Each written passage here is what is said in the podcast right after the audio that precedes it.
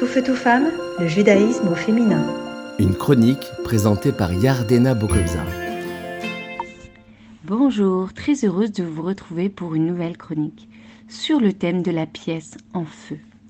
Dans cette portion de Paracha, Dieu demande à Moïse que chacun des enfants d'Israël fasse le rachat de sa personne avec un demi-shekel. Dieu prit en dessous de son trône céleste une pièce en feu et la fit montrer à Moïse. Rappelons-nous que la pièce de demi-shekel devait racheter la faute la plus grave, celle du veau d'or.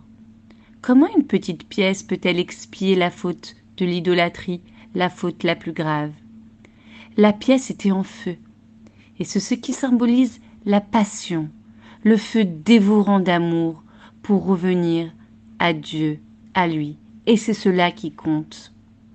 On raconte dans cette portion également plusieurs sujets, comme l'histoire du veau d'or, comme comment Moïse interpelle auprès de Dieu pour implorer le pardon de Dieu. Mais le sujet qui m'interpelle est celui de la préparation de l'encens parfumé qui brûlait sur l'autel en or.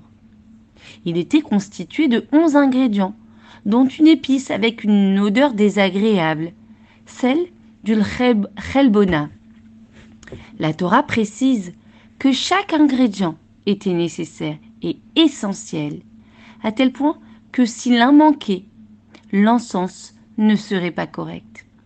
J'aime beaucoup cette explication de nos sages, qui offre un enseignement puissant.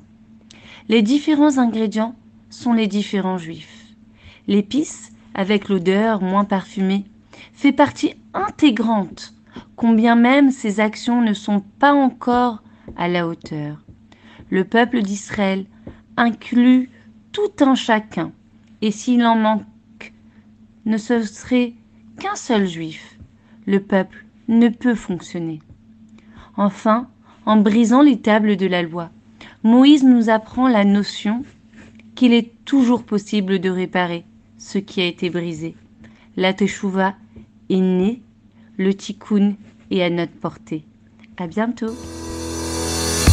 Tout feu, tout femme, le judaïsme au féminin.